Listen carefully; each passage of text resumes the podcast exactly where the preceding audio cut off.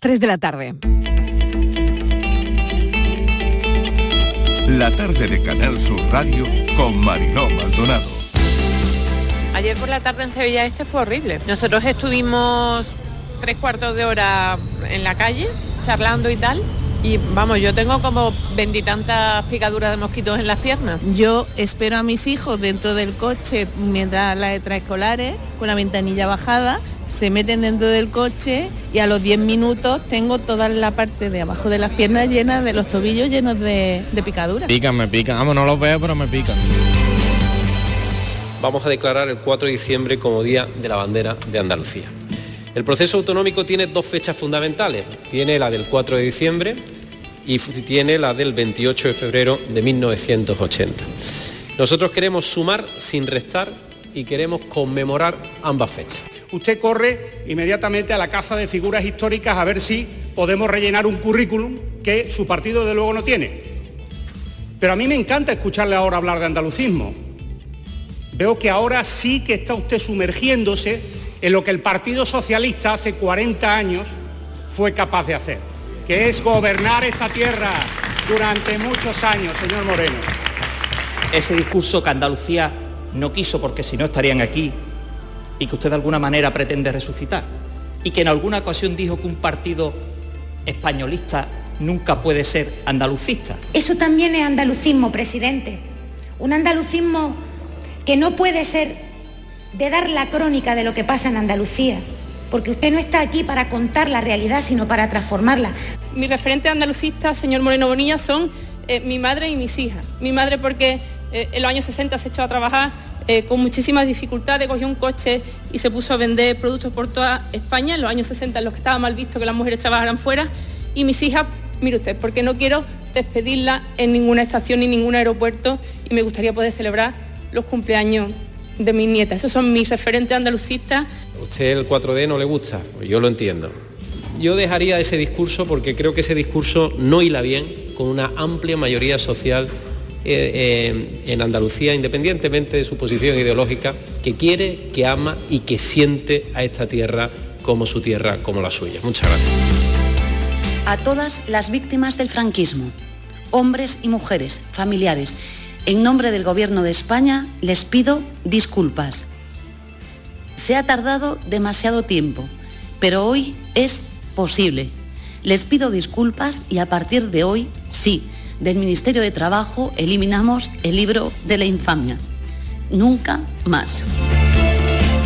Te confieso que no lo sé, yo creo que todavía no he salido, porque yo sigo siendo afiliado a Ciudadanos, nadie me ha comunicado lo contrario. Sí es cierto que el pasado lunes el, secretario de organización del partido, el nuevo, que lleva apenas un mes en el cargo, Carlos Pérez Nieva, me llamó por la noche y me dijo que sería conveniente que me diera de baja como afiliado, que mandara un correo electrónico comunicando mi baja voluntaria. Pues la verdad es que no lo sé, no, no le puedo decir si es compatible, no, no, no, lo sé, pero de verdad es que nosotros estamos muy centrados en, en todos los que siguen, han decidido seguir trabajando por, por Ciudadanos. Tenemos que seguir rompiendo esa brecha que tenemos con, el resto de España, porque es casi un 19% de desempleo y sobre todo con una tasa de desempleo juvenil muy elevado. Tenemos que preocuparnos aún más si cabe de nuestros jóvenes. Estamos casi rozando un 36-37% de paro juvenil. Yo creo que es una tasa muy elevada. Aún así, bueno, pues eh, vamos a ver cómo es la evolución.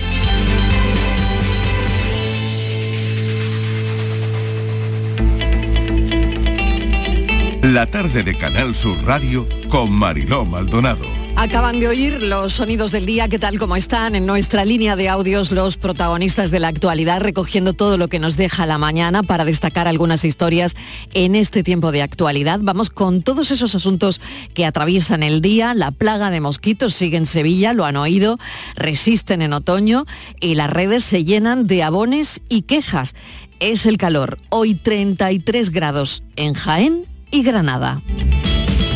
Un día de muchos porcentajes, cifras, números, sigue sin haber trabajo para todo el mundo. Esa es la foto. Los datos nos dan una de cal y otra de arena. Han salido los datos del paro del tercer trimestre del año. El paro ha subido en Andalucía también en 15.000 personas. En lo referido a la creación de empleo, entre julio y septiembre aquí la comunidad contabiliza 2.100 ocupados más respecto al trimestre anterior. El desempleo se ceba con las mujeres y los jóvenes, la tasa de paro juvenil sigue siendo preocupante, subió un 15% más hasta el 31%.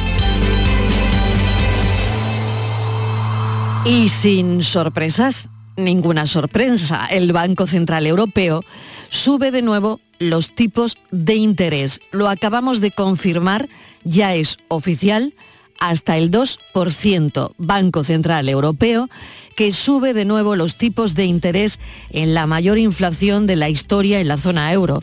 La tercera subida desde julio, que llevará el precio del dinero al 2%. La de hoy ha sido importante. Toman medidas, además, el Banco Central Europeo, para que los bancos no saquen demasiada tajada de la subida de tipos. Los datos inmobiliarios empiezan a reflejar las consecuencias de la subida de los tipos de interés. ¿Se está acelerando la compra de vivienda porque los tipos van a subir más?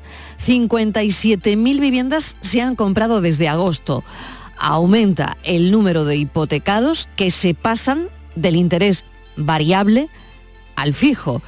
Los que renueven su cuota con el dato de octubre pagarán 230 euros más cada mes. Si, por ejemplo, tienen una hipoteca de 150.000 euros a 25 años, esa es la cifra. El mismo día en el que hemos sabido que uno de cada tres españoles dice que no podrá calentar su casa. El estudio lo ha publicado este jueves el Banco Europeo de Inversiones. Un día en el que también sube el precio de los carburantes que encadena su tercera subida al alza. Hay dramas familiares que llegan en forma de desempleo a los hogares. Hoy sesión de control en el Parlamento andaluz. El 4 de diciembre será el Día de la Bandera. Ya lo han oído en nuestra línea de audios. Hemos oído también a Juan Marín, que no sabe si deja o no Ciudadanos. Continúa el debate de los presupuestos en el Congreso y la palabra sedición se ha colado, se ha colado de lleno. El Congreso sabemos ya a esta hora que rechaza las enmiendas a la totalidad de los presupuestos, por lo que continúa su tramitación parlamentaria. Málaga presenta en Nueva York su candidatura para la Exposición Universal 2027. Ya saben que este programa lo hacemos desde aquí, desde Málaga, donde será presentada ante los embajadores de todos los países con representación en Naciones Unidas. Se trata de una actividad más dentro de promocionar la candidatura de Málaga a la Expo Universal 2027. El acto de este jueves tiene lugar en el espacio gastronómico Little Spain de José Andrés en Nueva York y estará el embajador de España en la ONU, Agustín Santos, el embajador de España en misión especial para la Expo, Hans Escobar, el alcalde de Málaga, Francisco de la Torre y en un vídeo el ministro de Asuntos Exteriores, Álvarez. Cine Europeo de Sevilla, lo acabamos de conocer, acabamos de conocer un nombre que acaba de dar el director general de esta casa, Juan de Mellando, y es el nombre de Natalia de Molina. Esta casa le entregará en el Cine Europeo de Sevilla, en ese festival, su premio a la trayectoria. Bienvenidos a la tarde. Prometo guardarte en el fondo de mi corazón. Prometo acordarme siempre de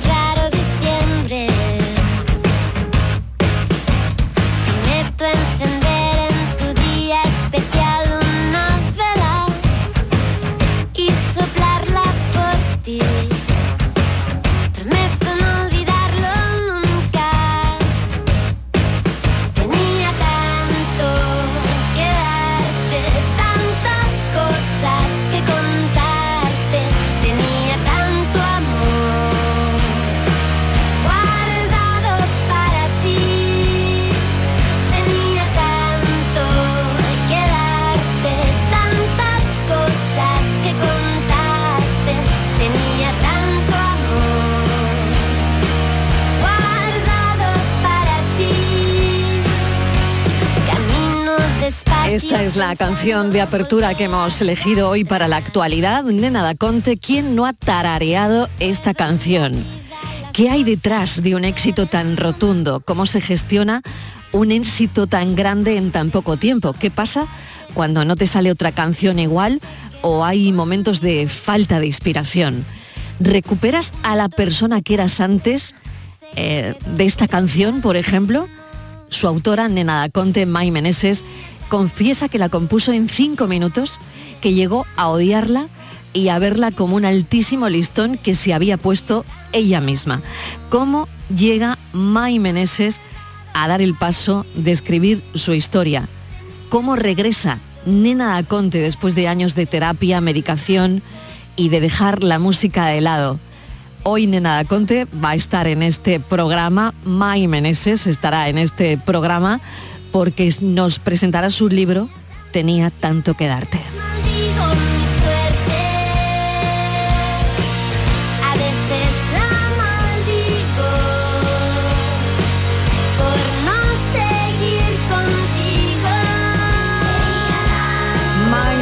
A las 5 en punto de la tarde. Nos sigue pareciendo muy importante dar visibilidad, dar toda esa visibilidad a los temas de salud mental.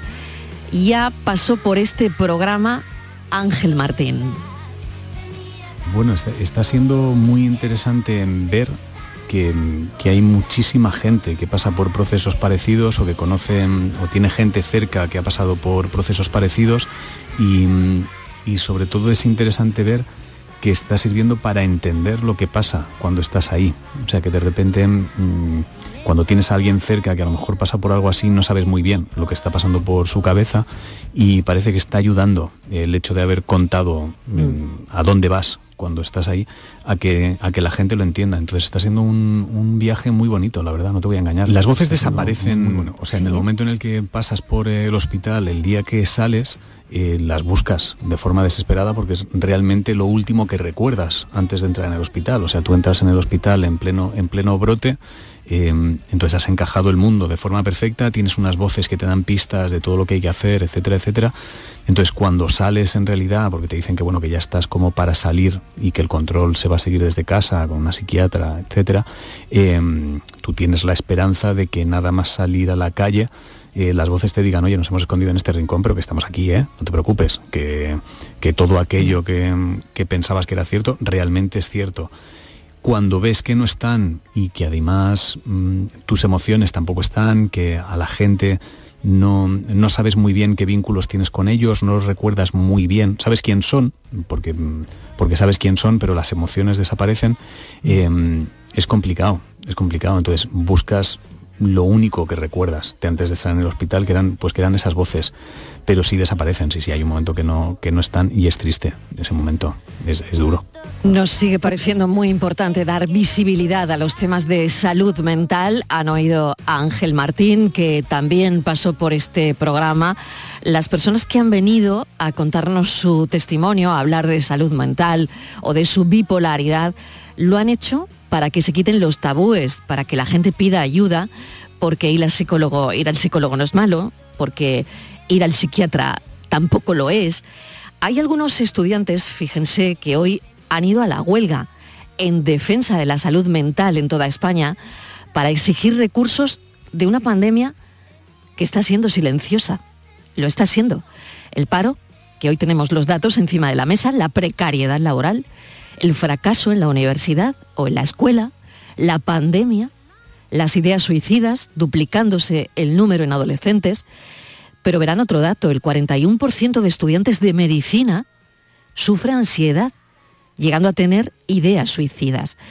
Los universitarios que han hecho hoy en, ese paro, que han eh, ejecutado, ¿no? Bueno, pues han pedido un plan de choque urgente en atención primaria, en hospitales, en colegios, en institutos, en universidades, precisamente por, por todo eso, por todo lo que acabamos de contar. Sé de los fantasmas que habitan en ti, del pozo frío y oscuro del que no logras salir, de los cristales atravesando tu garganta gris. Y ya solo contemplas una forma de dejar de sufrir, pero también guardo en la memoria todos los momentos en los que te vi feliz, el brillo que emanaban tus ojos, tu inconfundible forma de reír, pero también sé que tras la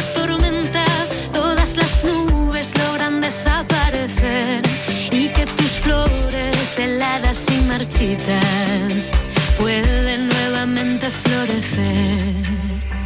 La ilusión puede volver distinta,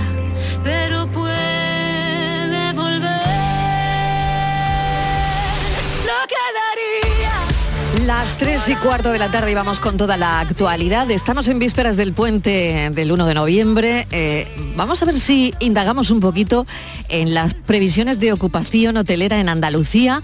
Estíbaliz Martínez, bienvenida a Mesa de Redacción. ¿Qué tal? Hola Mariló, ¿qué tal? Buenas tardes. Pues son buenas, Mariló, tanto las previsiones de ocupación hotelera como incluso el tiempo, que también hay que tenerlo muy en cuenta. Van a bajar un poquito, un poquito las temperaturas, 26, 25 grados. Son una temperatura igual más otoñal, todavía alta, pero bueno, más otoñal, Mariló, para este puente que como te digo, las previsiones son buenas, pueden llegar, Mariló, hasta el 85%. El turismo, eso sí, se va a centrar más en las zonas de interior y en las grandes ciudades. Va a haber un poquito menos de ocupación en las zonas de playa, a pesar de que va a haber buen tiempo. No vamos a tener 30 grados, pero sí 25-26.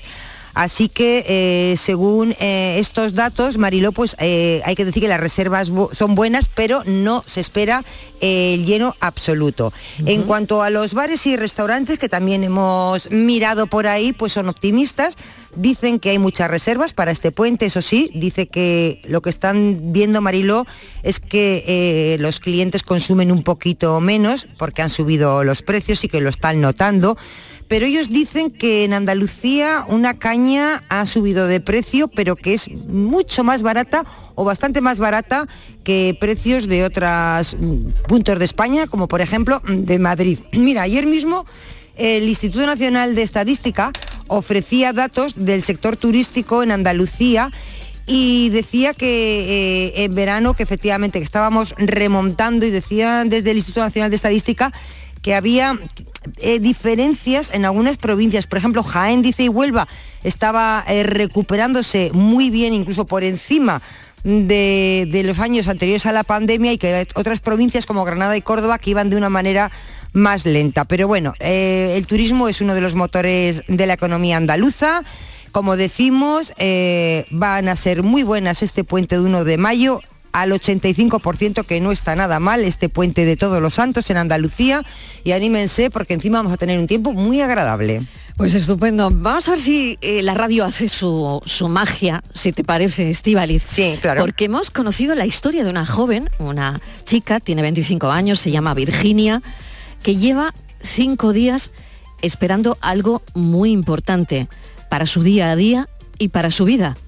Estíbaliz. Sí, Marilo, eh, Virginia, eh, pues es, es su vida, tiene 25 años, padece espina bífida y por necesidad tuvo que comprarse una silla de ruedas motorizada para poder desplazarse. Silla Mariló por la que sus padres pagaron 3.500 euros. Ella tenía un viaje pendiente, ella ha estudiado la carrera, el, el grado de ADM y tenía ese viaje pendiente de fin de carrera que no pudo realizar por la pandemia. También hizo posteriormente un máster, tenía también ese viaje pendiente y Mariló y todo ello coincidió además con su cumpleaños, así que fíjate, un viaje para celebrar tres motivos tan importantes, el fin de la carrera, un máster y su cumpleaños, un viaje que había diseñado con todo su cariño junto a sus padres y se iban nada más y nada menos que a París. Bueno, pues todo esto eh, llegó el día 22, salían de Sevilla en un vuelo destino París y con ella, por supuesto, viajaba esta silla. Al llegar al aeropuerto de París, la silla Marilo no aparece. La han extraviado.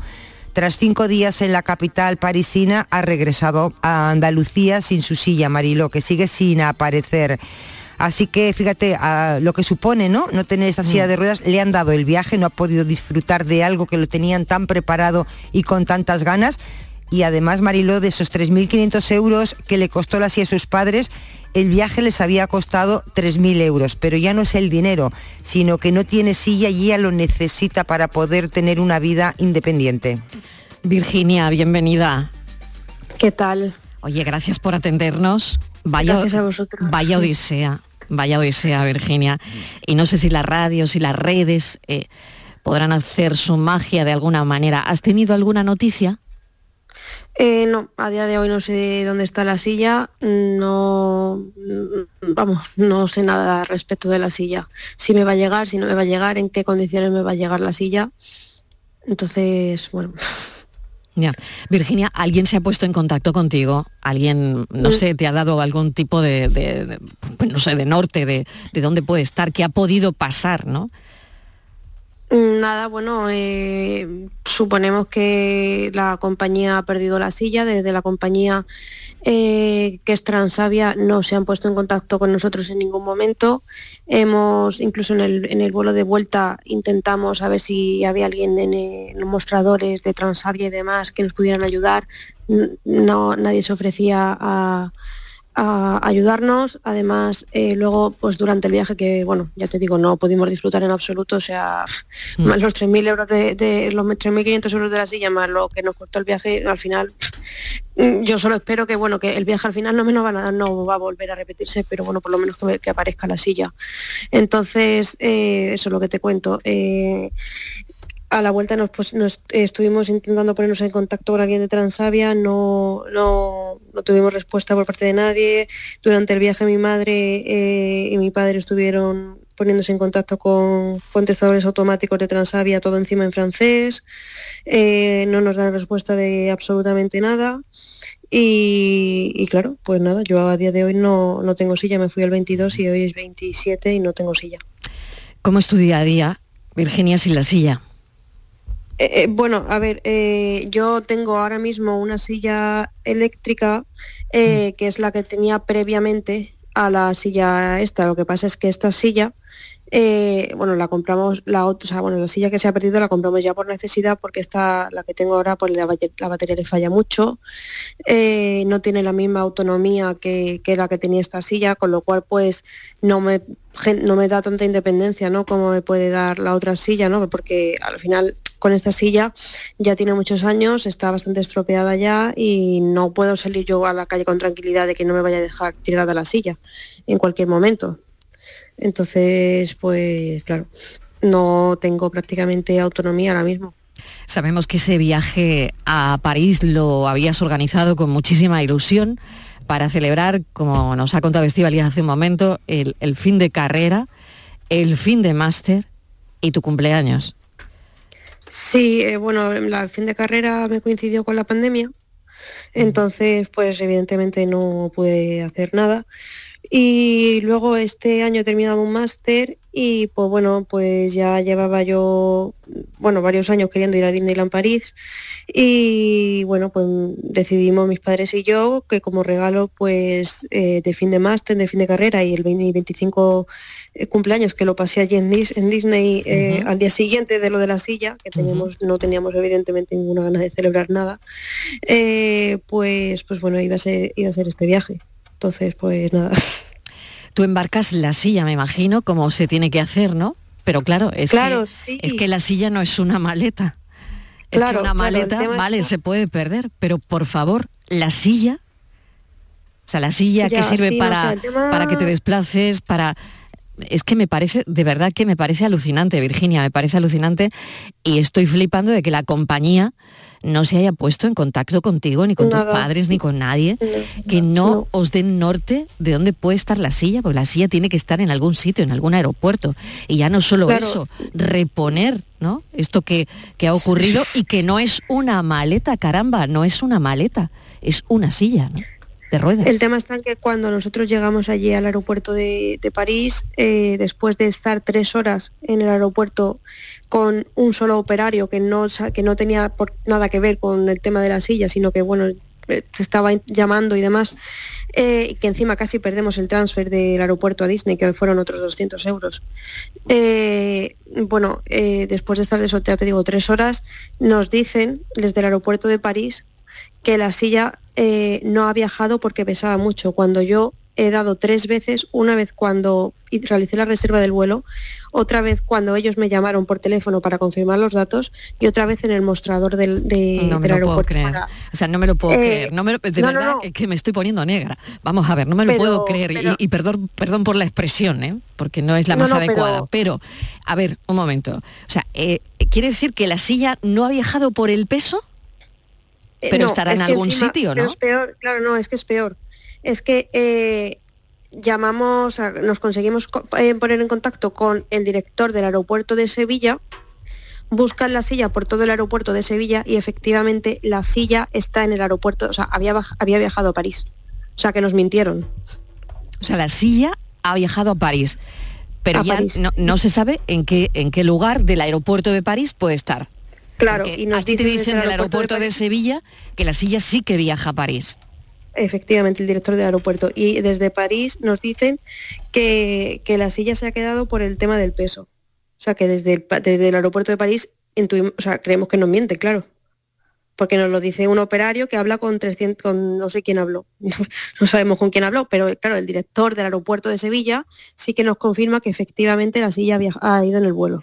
Y la gente que pesa una silla de ruedas, suponiendo que fuese por el peso, es que ya te digo que estoy alucinando, Virginia. Claro, me lo hubieran dicho en alguna de las tres O sea, ocasiones. por el peso que yo me pongo dejan claro. a una persona sin poder Ya. desplazarse o sin poder moverse. El mundo, el mundo, el mundo está regular, ¿eh, Virginia? Es decir, por el peso. Bueno, por el peso no- de la silla. Creemos que no es por el peso de la silla, porque mm, yo ya te digo, lo puse cuando realicé la reserva, se lo dije, lo dije una vez más cuando me llamaron por teléfono, lo volví a decir eh, en, el, en el mostrador, me dijeron que vale, me pusieron, me embarcaron la silla y sin problema. O sea, es la viste- excusa que me dan, cómo se claro. embarcaba, ¿no? Cómo se embarcaba la silla. Claro, me- bueno, no es que no es que la viera, es que me, lo- me pusieron lo que es la pegatina. La pegatina de ponen a embarque. los- de embarque y ya una vez ya me embarcan en, en el avión y se llevan mi silla. Entonces, mm, te entiendo que evidentemente la silla embarca porque a mí en ningún momento de esas tres veces que yo he dado los datos de la silla me pone ningún problema el peso de la silla. Me parece toda la historia increíble. Estíbaliz, yo no sé si tienes alguna eh, cuestión más o estás alucinando igual que yo. Pues sí, estoy alucinando porque yo he viajado en avión varias veces y he visto, Virginia, buenas tardes, eh, sillas, he visto de, de gente joven, de gente mayor, además tenéis un, un embarque siempre y desembarque preferente, eh, como si vas con niños.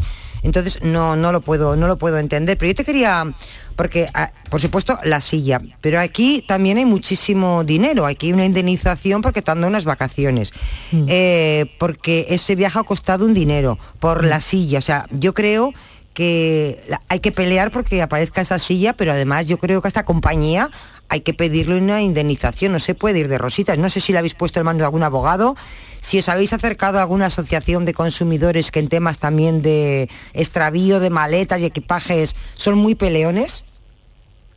Claro, bueno, nosotros ahora mismo es que acabamos, como quien dice, de llegar de- del viaje. Eh, Desde Francia hemos puesto una reclamación en el aeropuerto de París, otra en el de Sevilla, que era lo único que nos decían que, podían, que Sí. podíamos hacer. No podíamos hacer absolutamente nada más. Lo hemos puesto en redes y demás.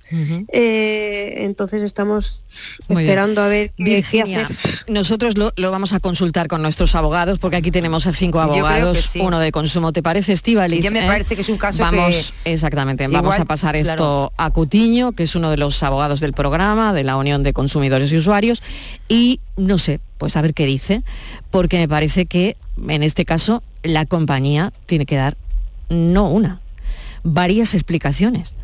Así que, bueno, la compañía, el aeropuerto, pues no lo sé, pero alguien tiene que explicar esto, ¿no? Alguien tiene que explicar qué ha pasado con la silla. Virginia, no, no sé si quieres añadir alguna cosa más. Y, y bueno, vamos a poner esto también en mano en manos de, de algún abogado que, que nosotros tenemos aquí en el programa. Nada, pues agradecer la, la difusión y, y nada, eso que muchas muchas gracias por, por darle voz a, a este asunto. Virginia, ánimo, ánimo, porque hay que celebrar el fin de esa carrera, hay que celebrar el máster y, y ese cumpleaños no puede ser tan, tan amargo, un 25 cumpleaños. Así que verás cómo todo se va a arreglar. Un beso. Muchas gracias. Cuídate mucho, Virginia. Chao. Menuda historia, 3 y 30 minutos de la tarde y vamos a contarles después de la desconexión de publicidad otra historia que tiene que ver con una boda y con una fotógrafa, entre comillas, que parece que ha estafado a la novia. La tarde de Canal Sur Radio con Mariló Maldonado. También en nuestra app y en canalsur.es. ¡Ea! Ya está ahí el niño del vecino con la pelotita. ¿Pero qué dices, Yuyu? Si ese niño es un figura, ese va a ser un crack. ¡Un crack! La que es una crack es mi mujer, que llamó a Hogar Solar, pusimos las placas solares y ahorramos tela en la factura de la luz. Vaya pelotazo, ¿no? Pelotazo le daba yo al padre del niño. Llama al 955 31 80 80. Hogar Solar, la luz que te ayuda a ahorrar. Mano de santo limpia la ropa, mano de santo limpiar salón, mano de santo y en la cocina, en el coche, en el watercloak, mano de santo para el hotel, mano de santo para el taller, mano de santo te cuida, mano de santo te alegra la vida, mano de santo, mano de santo, ponte a bailar y no limpies tanto, mano de santo, mano de santo, ponte a bailar y no limpies tanto. Seguramente el mejor desengrasante del mundo. Pruébalo. Encuentros Carrusel Taurino. Canal Sur te invita a conocer este jueves 27 de octubre los pilares de la tauromaquia a través de la charla con el rejoneador Diego Ventura desde las 8 de la tarde en el Teatro Fundación Cajasol. Entrada libre hasta completar aforo previa recogida de invitaciones en taquilla de la Fundación Cajasol. Calle Álvarez Quintero, Sevilla. Encuentros Carrusel Taurino. Con el patrocinio de la Fundación Cajasol. Este viernes en el Eurojackpot de la 11 por solo 2 euros hay un bote de 104 millones. Y tan tatara millonario porque con el Eurojackpot, el mega sorteo europeo de la 11, no solo te haces millonario tú, también tus hijos y los hijos de tus hijos y los hijos de los hijos de tus hijos. Compra ya tu Eurojackpot de la 11, que son 104 millones. Eurojackpot de la 11, millonario por los siglos de los siglos. A todos los que jugáis a la 11, bien jugado. Juega responsablemente y solo si eres mayor de edad. ¿Y tú? ¿Qué radio escuchas? La jugada de Canal el deporte. Los fines de semana a Pepe La Rosa y Ana. Me encanta el programa de Paco Rillero, El Flexo. Es un muy buen programa. Canal Sur Radio, la radio de Andalucía. Yo escucho Canal Sur Radio.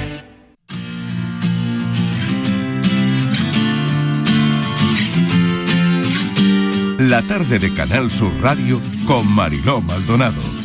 Y vamos a por otra historia que tampoco nos ha dejado indiferentes. ¿Cómo se les quedaría el cuerpo eh, si después de hacer su boda, de casarse, de, bueno, de celebrarlo, eh, pues no les queda ningún recuerdo, ninguna triste foto.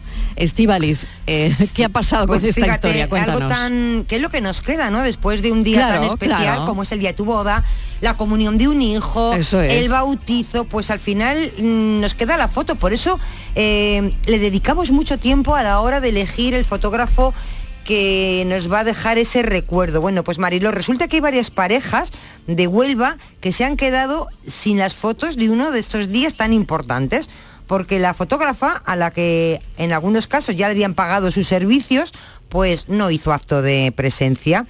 En unos casos no apareció. En la fecha que estaba pactada no apareció. Eh, y en otros casos, Mariló dicen que hizo las fotos, pero dicen palabras, frases textuales de algunos de ellas para echarse a llorar. Así que si a esto Mariló le sumamos la impotencia de no poder, de- vamos, de no tener remedio, porque te has casado, no te quedas sin foto, la, la comunión de tu niño y te quedas sin foto, pues imagínate la desolación que hay de estas personas que cada vez además eh, hay más, es como un fraude que a la que se va sumando cada vez más gente de Huelva, unos por una comunión, otros por un bautizo.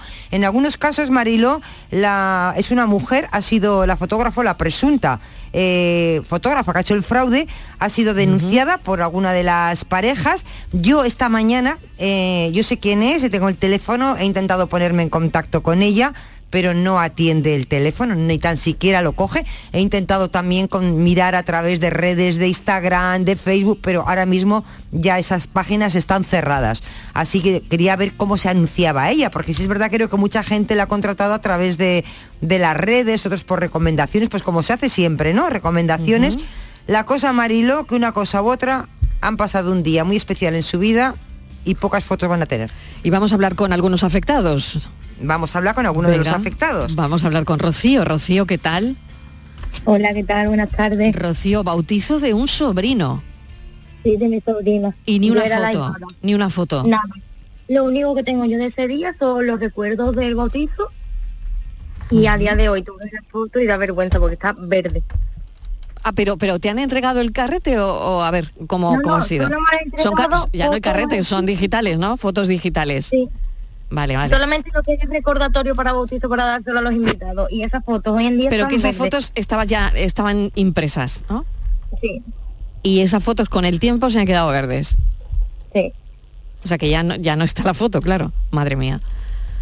Madre mía, Rocío. Pero tú que le has pagado las fotos antes de hacer el trabajo, las Sí, ella a mí me mandaba las opciones para pagar, pero claro, como te lo vendía también, tú lo pagabas al completo. Pagué O sea que, has 190. pagado todo el todo el montante. Sí, yo pagué al principio 190 y ella te mandaba un enlace para seleccionar las fotos Sí. para que tú las vendieras y si seleccionabas más de la cuenta tenías que pagar de más. En total yo he pagado 224,40 y de eso no he visto ninguna foto más, nada más que el recordatorio que se da a los invitados. O sea, y de eso solo tienes el recordatorio en verde, porque ya no, no, no está tu sobrino. Claro. Madre mía. María, sí, voy a seguir. eh, María del Amor, creo que es la siguiente llamada. No, Sergio, creo que es, Sergio, Sergio. vale. Sergio, hola Sergio. Hola, buenas tardes. ¿Qué tal? ¿En tu caso cómo ha sido?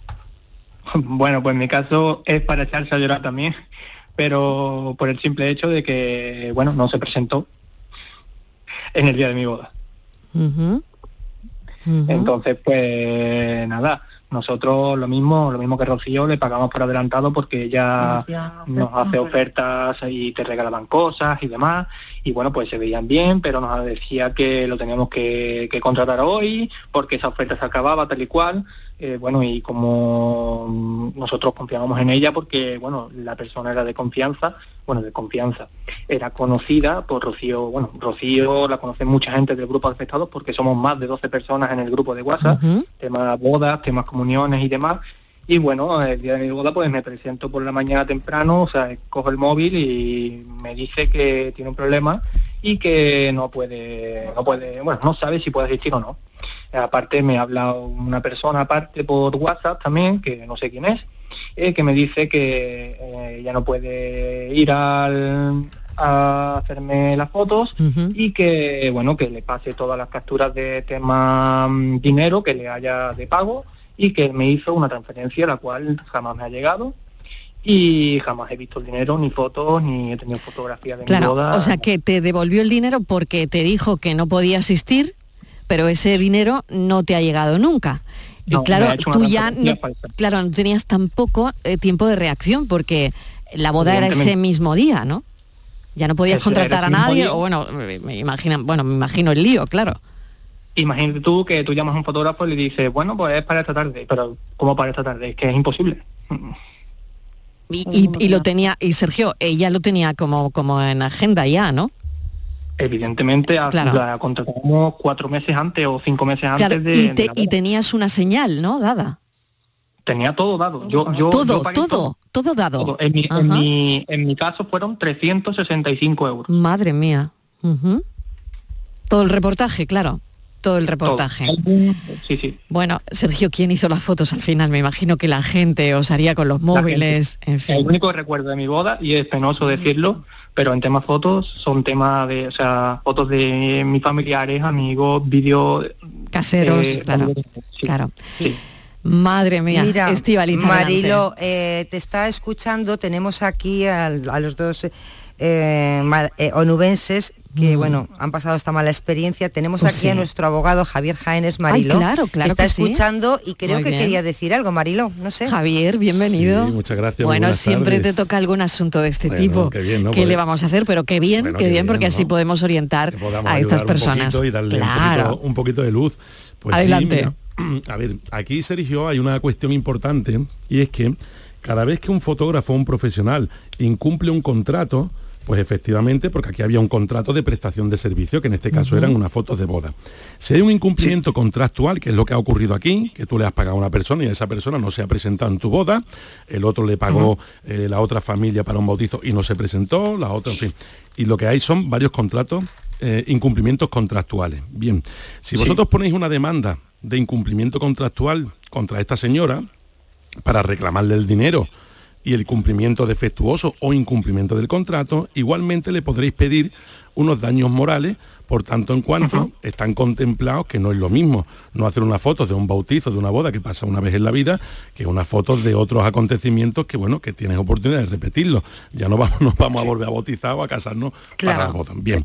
Entonces, dentro de esa reclamación civil, pues podrás reclamar ese daño moral y esos perjuicios que a ti te han ocasionado. Muy bien, y eso se valora, se cuantifica y se puede reclamar. Perfecto. Pero aquí lo interesante es que ver por qué ha tenido ese incumplimiento contractual. Lo primero que no os ha avisado a ninguno. A ninguno ha dicho, oye, no puedo ir porque tengo tal, o voy a mandar un compañero, no puedo ir yo. Entonces, lo importante es que ni siquiera avisa. En unos casos se presenta y mal trabaja, y en otros casos ni siquiera se presenta. Bien, ¿qué podemos hacer nosotros? Que si os conocéis todos y todos ponéis una denuncia penal que no civil, ahí sí que podría darse la situación de que esta mujer sabía que él- ella estaba incumpliendo esos contratos, que no puso diligencia para contratarlo y que sabía que iba a causar un daño, un dolo y en definitiva podríamos de alguna forma penalizar este asunto. La responsabilidad civil vas a pedir la misma, pero si lo hacéis todos juntos, siempre vais a tener más fuerza y de alguna forma, si ponéis una denuncia conjunta, pues va a tener más fuerza. ¿Por qué? Porque ya, lejos de que esta mujer os tenga que devolver el dinero, ahora tendrá encima una posible pena de prisión. Y cuando aparece la palabra prisión, no sé por qué, Mariló, aparece Mm. dinero de donde no lo hay. Que no hay prisión, no hay dinero. Pero cuando ya empezamos con las prisiones y con las tonterías, entonces ya nos ponemos. Con lo cual, buscaros un abogado eh, de la zona, que hay excelentes compañeros, plantearle esto que yo os he dicho. Si necesitáis más información tan simple como llamar aquí a Canal Sur o mandar un correo electrónico, yo me pongo en contacto con vosotros y os echo una manita, porque yo creo que va a tener mucha más fuerza que hagáis una denuncia penal conjunta a sabiendas que esta mujer iba a causar este dolor y este desasosiego en todos aquellos clientes que no iba a poder atender. Y esto es lo que yo quería comentarle un poco más. Pues me parece muy interesante, Sergio. No sé si ha recogido lo que nos acaba de explicar nuestro abogado, Javier Jaénes, y yo creo que es muy interesante. Sí, y yo le tendría una pregunta, Javier. Venga, si venga, adelante. Eh, Un nosotros, minutito y medio. yo- Venga. Sí, mi pareja y yo es que estamos en Francia. Entonces, ¿qué podríamos hacer para dar el poder a alguien para que esté allí en Huelva? Pues mira, si es, si es civil, si es civil y pones una demanda civil, te servirá únicamente con un poder para pleito. Si es penal, em, se podría decir al juzgado que se hicieran algunas declaraciones por videoconferencia y en el juzgado sí que tendríais que estar y ya veríamos. Pero a día de hoy los tribunales están dando muchas facilidades para hacer declaraciones, ratificaciones de denuncia, testificales por videoconferencia, con lo cual eso no, no te va a suponer ningún problema porque el juzgado y la justicia te va a dotar de los medios necesarios para que tú no tengas que desplazarte hasta aquí, por lo menos hasta que el, el procedimiento esté mucho más avanzado. Al juicio sí que tendrás que venir, pero el resto más o menos se podría se podría solucionar. De acuerdo. Sergio, mil gracias. Y Rocío, gracias también por habernos atendido y contarnos vuestra historia. De Muchas acuerdo. gracias a usted. Gracias. Gracias. Gracias, un abrazo. Vamos con la foto del día, Virginia Montero. La imagen de hoy es de Joaquín Hernández Kiki. Joaquín Hernández Conde Kiki lleva más de 40 años trabajando en el diario de Cádiz, donde descubrió su gran vocación por la fotografía documental de interés social. Además de su trabajo en la prensa local, imparte talleres de fotoperiodismo y ha realizado diversas muestras relacionadas con Cádiz y sus particularidades. Es académico de número de la Real Academia de Bellas Artes de Cádiz y premio Paco Navarro por su labor gráfica en el carnaval. Y ya saben nuestros oyentes que pueden ver la foto del día en nuestras redes sociales. En Facebook, La Tarde con Mariló Maldonado y en Twitter, arroba La Tarde Mariló. Desde ayer funciona oficialmente el tranvía que va desde Chiclana a Cádiz, pasando por San Fernando y viceversa. Algunos creíamos que ese momento no lo veríamos nunca. El tranvía, como le llaman, ha tardado más que la obra de la catedral, como decimos aquí en Cádiz. A la inauguración no faltó nadie, concejales y alcaldes de las tres poblaciones, consejeros, el presidente de la Junta y la ministra del ramo, entre otros muchos. Y por supuesto, todos los medios de comunicación. El tranvía en su primer viaje de inauguración, overbooking, como se puede apreciar en las galerías de fotos de los periódicos de hoy. Pero vamos al turrón, vamos a la foto del día, que de entre muchas que he visto, me quedo con la de mi compañero de la voz de Cádiz, el maestro Francis Jiménez. Es una foto horizontal con el punto de interés a la derecha, donde aparece asomado en la cabina del conductor un funcionario de Renfe, con la mirada un tanto perdida.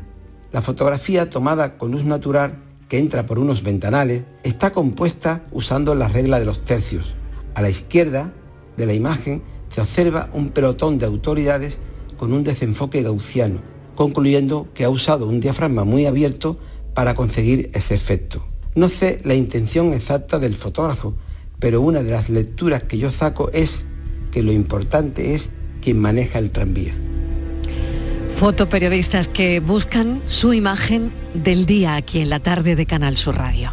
La tarde de Canal Sur Radio con Mariló Maldonado. También en nuestra app y en canalsur.es.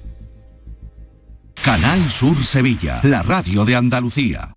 Rafael vuelve a Sevilla con su gira triunfal. 24, 25, 26 y 27 de noviembre en Fibes. Compra tus entradas en rafaelnet.com y fibestickets.es. Rafael en concierto. Tu Mercedes-Benz tiene mucho que contarte. Conéctalo a tu smartphone contratando cualquier servicio digital para no perder detalle y llévate un exclusivo regalo Mercedes-Benz. O dos. Consulta el catálogo de regalos y todos los servicios digitales disponibles para tu Mercedes en la sección de postventa de la web de Grupo Concesur. Tus talleres autorizados Mercedes-Benz en Sevilla. Llega a Sevilla el Gran Circo Alaska. Instalado en el Estadio Olímpico La Cartuja, te presenta la Granja de Bartolito. Un sinfín de atracciones y a reír con los payasos. Del 21 de octubre al 13 de noviembre. Gran Circo Alaska en el Estadio Olímpico La Cartuja. Entradas en grancircoalaska.es. Encuentros Carrusel Taurino. Canal Sur te invita a conocer este jueves 27 de octubre los pilares de la tauromaquia a través de la charla con el rejoneador Diego Ventura desde las 8 de la tarde en el Teatro Fundación Cajasol. Entrada libre hasta completar aforo previa recogida de invitaciones en taquilla de la Fundación Cajasol. Calle Álvarez Quintero, Sevilla. Encuentros Carrusel Taurino. Con el patrocinio de la Fundación Cajasol. ¿Y tú? ¿Qué radio escuchas? Y desde el pelotazo o desde el yuyu, escucho casi todas partes de cada hora. Escucho a Vigorra. Mi programa favorito es El Club de los Primeros, El Yuyu, Vigorra. Manolo Gordo, que también los fines de semana pone una musiquilla muy buena y nos acompaña mucho. Canal Sur Radio, la radio de Andalucía. Yo escucho Canal Sur Radio. La tarde de Canal Sur Radio con Mariló Maldonado. Estos son nuestros teléfonos 95 1039 105 y 95 1039 16.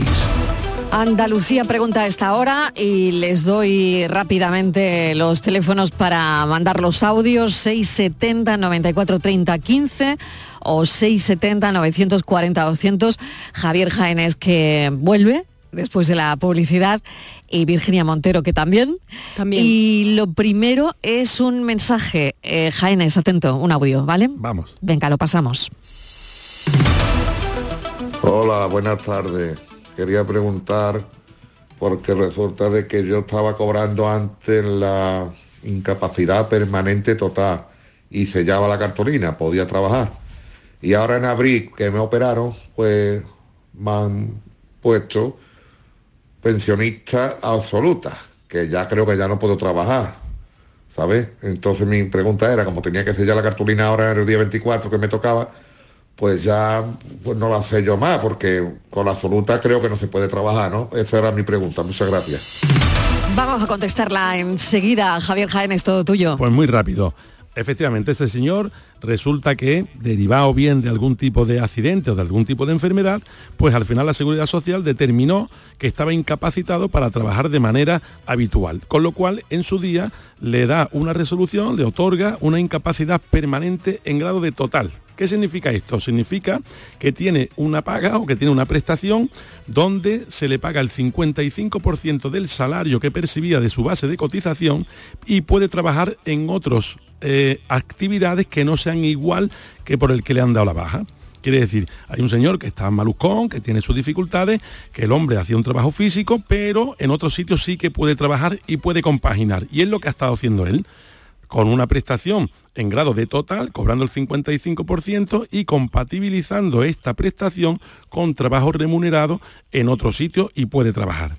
Bien, el único eh, requisito es que si tú tienes la incapacidad laboral para trabajar como camarero, no puedes volver a trabajar de camarero, pero si puedes trabajar a lo mejor, bueno, pues en una taquilla de un cine, en una entrada de una obra, en fin, en otro sitio que sí se pueda. ¿Qué ha ocurrido? Que el hombre ha ido empeorando, lo han operado y entonces le dicen en la propia seguridad social, oiga, usted era merecedor de una, incapacidad en grado de total, pero ahora usted está bastante peor y ahora usted se queda con una incapacidad en grado de absoluta. ¿Qué diferencia tiene? La diferencia es que si bien en la total le daban el 55% de su base de cotización, ahora le van a dar el 100% de la base de cotización. Pero a diferencia que en la total podía coordinar la paga, digamos, la, prestación con otro trabajo, ahora en la absoluta, en principio, no. Se entiende que cuando tienes absoluta no puedes trabajar en nada. Ahora bien, importante para muchísima gente que tiene las pagas absolutas y que se aburren enormemente, sobre todo la gente más joven que tiene todavía, en fin, que tiene mucho. Tenemos muchas sentencias recientes del Tribunal Supremo que permite incluso la absoluta que en teoría antes no se podía trabajar en nada, cada vez están permitiendo hacer más cosas que se puedan contabilizar, que se puedan compatibilizar. ¿Por qué? Porque tenemos nuevas tecnologías, tenemos mucho desarrollo de Internet y tenemos eh, muchísimas personas que han tenido un accidente de tráfico, un accidente laboral, eh, que han perdido quizás una pierna, que han perdido movilidad en la parte de eh, los miembros inferiores, un brazo menos, pero a día de hoy hay muchos que se dedican a montar, por ejemplo, reportajes de boda, a hacer vídeos, a hacer publicidades en empresas de marketing. Y entonces, para que te permita la seguridad social que tú puedes trabajar, lo más interesante es ir a la seguridad social, plantearle la, la, solución y la situación al funcionario y en muchísimos casos que antes no te permitían trabajar y cobrar la salud, ahora mismo sí que se está permitiendo. Con lo cual, eh, ¿tiene o no tiene que sellar el paro? En teoría, como tiene la absoluta, tiene su 100%, no va a trabajar. Pero que vaya al, funcionario, que le comente la situación, si tiene posibilidad de trabajar en otro sitio, que pregunte si es compatible, si no es compatible, y ahí es donde le van a dar el 100% de la solución. Y le van a decir, usted puede trabajar en esto o no puede trabajar, es compatible o no es compatible. Pues lo hemos entendido, lo hemos entendido muy bien, esperemos que el oyente también. Y ahora vamos a poner otro caso encima de la mesa. Nos hemos sabido de, un despido, un despido que tiene que ver, y ahora le preguntaremos a Javier Jaénes si se puede grabar o no a un trabajador, si la empresa lo puede grabar, porque Virginia parece que tiene mucho que ver con esto, ¿no? Un despido basado en la captación de imágenes de un trabajador por parte de la empresa que llega esto al constitucional, ¿no? Así es, ha llegado nada más y nada menos que hasta el constitucional. Como decías, está basado en la captación de imágenes de un trabajador por parte de la empresa sin previo aviso, esto es muy importante, a los empleados de que el material recogido por estas cámaras podía ser usado en su contra en caso de supuestas irregularidades. Repetimos de nuevo, ellos no sabían que el empresario o la empresa, en este caso, los estaban grabando, ¿no? que el material recogido podía ser usado en su contra, eso es. El gerente sospechó de este trabajador y revisó las grabaciones de seguridad de la empresa. Al parecer, el empleado guardaba productos de la compañía en una bolsa de otra empresa de la competencia, supuestamente para venderlo a terceras personas. El despido, aquí el recorrido, fue avalado primero por el juzgado de lo social de Vitoria, el trabajador recurrió, el Tribunal Superior de Justicia del País Vasco le dio la razón y lo estimó improcedente, la empresa acudió entonces al Supremo y luego a al Constitucional. A ver, Javier, menudo recorrido. vaya recorrido, vaya recorrido. Pero está muy bien que sepamos esto y que, sepamos nuestros derechos y que lo que la cámara, La cámara sí eh, eh, graba al trabajador. A ver, yo me he documentado, me, lo, he leído un poquito más en profundidad. porque sí que lo graba cambiando las cosas para una bolsa de la competencia, ¿no? Sí, comentamos. Vale, vale.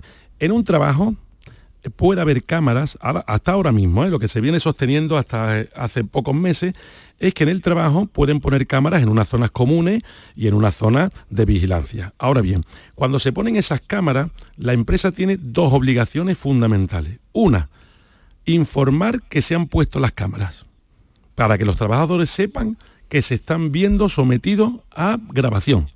O sea, tienen que decirle, oye, hay cámaras. De hecho, se suelen poner carteles donde está usted en una zona video, eh, videograbada o, o videovigilada. Entonces, de una parte, hay que decírselo a los trabajadores. Y de otra parte, también hay que explicarle muy detalladamente que esas grabaciones de esas zonas comunes que ya saben que se están poniendo esas cámaras, se pueden utilizar para cuestiones disciplinarias, bien para sanciones, bien para despidos. Eso es lo que siempre hay que hacer cuando hay cámara. Oiga, yo trabajo en un supermercado, muy bien. Eh, trabajo en la caja, oiga, que sepas que tienes una caja encima y además te digo, ¿eh? como vea que robas o, pasa algo raro o pases un material sin cobrar, lo puedo usar para despidos. Bien, esta empresa no hizo esas cosas, no las hizo. Y entonces resulta que lo pillan a este señor haciendo estos malabarismos de cogiendo, de cambiando, en fin, parece ser que sustrayendo, siempre presuntamente, tal, tal, tal, tal, tal. Y entonces eh, van al primer juicio y le dicen, mire usted, lo hemos pillado en esta historia. Y entonces dice el juzgado, eh, ¿las cámaras estaban escondidas? No, no, las cámaras estaban, que se veían perfectamente porque estaban en la pared puestas por fuera y las cámaras se ven bien. O sea, que aunque no tenga el documento de, donde usted le informa que hay cámaras y no tiene el documento donde usted le informa que se pueden utilizar de manera eh, disciplinaria, ellos de alguna forma, aunque no tengan firmado, pero lo sabían porque veían las cámaras, sí. Y entonces aquí es donde empieza la tremenda justicia o injusticia, dependiendo de quién mire y con qué cristal se mire. Porque para el empresario, si un empresario ve y puede mirar por unas cámaras que hay un trabajador que le está robando, resulta que por no cumplir estos dos trámites informativos de que las cámaras están y de que pueden ser utilizadas, a este señor no lo puede despedir y tiene que seguir con un ladrón dentro de su casa, sabiendo y demostrando con las cámaras que le estaba robando, en el caso de que se demuestre que le estaba robando, y por una plena formalidad de no hacer este documento informando a los trabajadores, resulta que no lo puede despedir y se lo tiene que quedar trabajando con él sabiendo que vete a saber cuánto tiempo llevaba robándole. Y por otra parte está el trabajador, que el trabajador dice, oiga, la ley es la ley. Entonces, si a mí me tienen que dar un documento donde yo eh, sepa que estoy siendo vigilado, pues entonces yo no robo. Entonces tú dices, oiga, pero usted para no robar, entonces, ¿qué le tenemos que decir? Que, estamos, que usted se está haciendo grabado. Entonces, para evitar los robos, tengo yo que decir que voy a poner cámara. Oiga, es que si pongo cámara, entonces no roba nadie, o los que roban, roban en los vestuarios. Entonces aquí entran una serie de conflictos donde al final el constitucional lo que viene a decir porque claro, esto pasamos de un juzgado, de una instancia superior a otra más superior, a otra más superior, y al final el constitucional te viene a decir, oiga, mire usted, vamos a pensar en el sentido común, vamos a pensar en el esfuerzo de un empresario que pone una empresa y donde está creando puestos de trabajo, y aquí de alguna forma al señor que parece ser que está robando hay que castigarlo. Entonces, como la cámara estaba pegada en la pared y la cámara estaba por fuera, y ellos sabían que había cámara y que los clientes sabían que habían cámara, porque las cámaras son grandes y están en la pared por fuera, y de alguna forma aunque no se le haya informado, usted sabía que había cámaras ahí, el despido es procedente y usted deje de robar aquí y te echo a la calle. Y eso es lo que parece ser que ha pasado, que el propio Tribunal Constitucional le ha dado más preponderancia al sentido común y al sentido de la justicia que no al formalismo de un papel o de, informar si había cámaras o no, ¿no? Esto pasa muchas veces cuando la policía de manera fortuita encuentra unos explosivos en una casa que no tenía orden de registro, encuentra unas drogas en una casa que no tenía orden de registro, encuentra material de pedofilia porque hay un sinvergüenza que tiene fotos de niños o cualquier cosa que no es objeto de su investigación, y entonces la ley y los abogados defensores, haciendo su trabajo lógicamente, dicen, oiga, estas pruebas son ilícitas, estas pruebas son, no son válidas, oiga, pero vamos a ver, que hay un señor ahí que tiene explosivos, que vamos a salir todo el mundo volando, y me está usted diciendo que no le pueden hacer nada porque no tiene... Sí, esto es así. Bueno, y afortunadamente el Código Penal se va europeizando, el Código Civil también, y en, normalmente en el derecho más avanzado europeo, pues no se meten tanto en estas cuestiones, en Estados Unidos ya ni te cuento, no se meten en tantos formalismos, sino que si hay una cámara que lo ha grabado y esa cámara es buena, oiga, pues usted ha robado y eso está por encima de que usted supiese o no supiese que había una cámara. Bueno, y en este caso yo creo que de cara al empresario y la gente de buen sentido común, pues será una buena noticia porque al final el ladrón queda en la calle y el resto de compañeros pues ir trabajando con alguien honrado y decente, en mi opinión siempre, claro. Bueno, lo tengo que dejar aquí, teníamos muchos más temas, pero bueno, la semana que viene más porque el tiempo se nos echa encima, eh, el tiempo vuela en este programa. Eh, teníamos un mensaje también escrito de unas horas extras, bueno, eh, te lo comentamos todo la semana que viene. Javier Jaime, gracias. Gracias, gracias. De Montelidio Abogados y Virginia, nos escuchamos dentro de un instante. Hasta ahora. Hasta ahora. Noticias.